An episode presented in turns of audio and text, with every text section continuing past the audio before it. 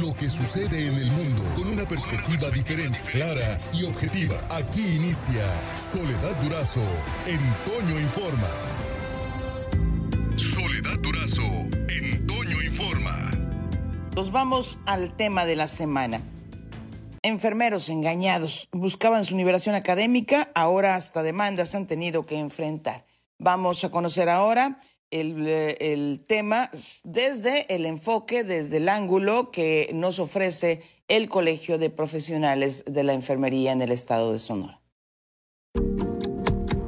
Este es el tema de la semana en Toño Informa. En el tema de los técnicos en enfermería que siguieron un programa de nivelación académica para alcanzar el grado de licenciatura que hemos estado revisando esta semana, la entidad más cuestionada por los y las afectadas es el Colegio de Profesionales de la Enfermería del Estado de Sonora, CEPES. Puede resultar lógico, pues fue la instancia encargada de elaborar el plan de estudios y llevar a cabo el curso atendiendo la solicitud que les hicieron de parte de la Dirección de Enfermería de la Secretaría de Salud y el acompañamiento de las autoridades de educación en el Estado en el año 2017. El trabajo periodístico de Larsa Comunicaciones ha puesto en evidencia la falta de coordinación que existió en todo momento entre los entes involucrados en la organización del programa de actualización. A decir de la doctora Magdalena Vázquez, presidenta del CEPES, el cambio de titularidad en la Secretaría de Salud en el Estado propició que se interrumpiera el proceso que llevaban ante la Secretaría de Educación Pública a nivel federal, aunado a que los sismos del 19 de septiembre de 2017 hicieron que muchas oficinas de la CEP fueran reubicadas. La directiva del CEPES se asume como una víctima de ello.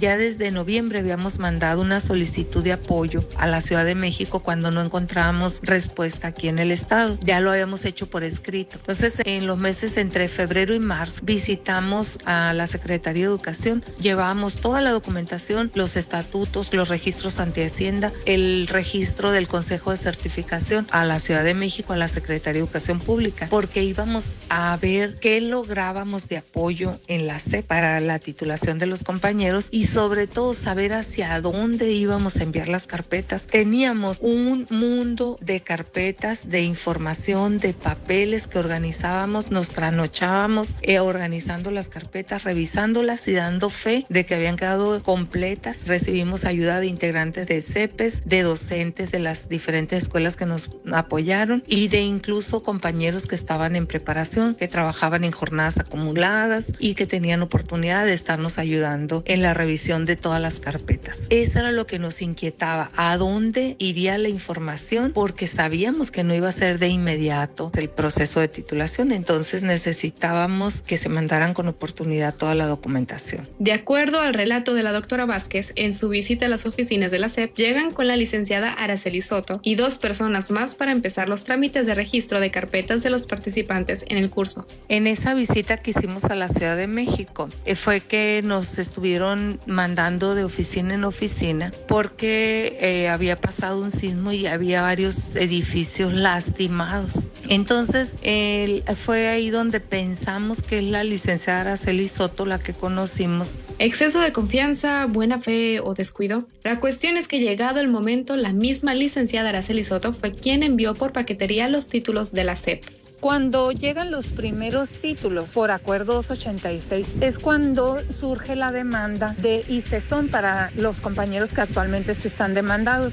Eso pasó, los títulos llegaron a Sonora en agosto del 2018. Para diciembre del 2018 apareció la notificación de que eran apócrifos y que estaban siendo demandados compañeros de ICESON. En ese momento, a partir de octubre, conocíamos al doctor Abrano Toniel Fraire García. Él venía representando a la compañía Jarani. Pretendía trabajar con los servicios de salud de Sonora para hacer convenios de colaboración educativa para impulsar la titulación en todas las profesiones dentro de los servicios de salud de Sonora. Era la misma metodología. Como él presentaba el proyecto de titulación por acuerdo 286 ante las autoridades, yo le consulté para que me dijera si era verdad que estaban eh, apócrifos los títulos. Él se los llevó y cuando regresó en el mismo mes de diciembre, él regresó y me dice que los documentos están correctos, pero que les falta un registro que es el RODAC. Ahí entra Jarani, eh, genera la propuesta de corrección a los documentos en enero del 2019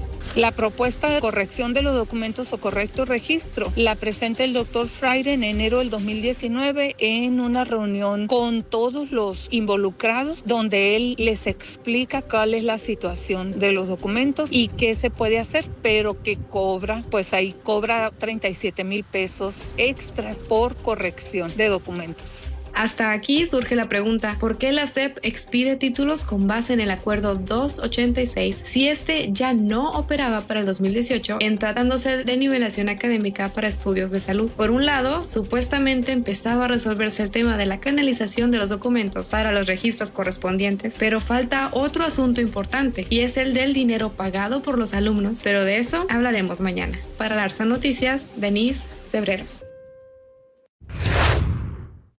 Gracias, Denise. Ya el día de mañana concluiremos eh, por lo menos la primera parte del abordaje de este tema que es bastante complejo y que tiene todavía algunos eh, enfermeros y enfermeras sin su título. Por hoy terminamos, pero la noticia no descansa.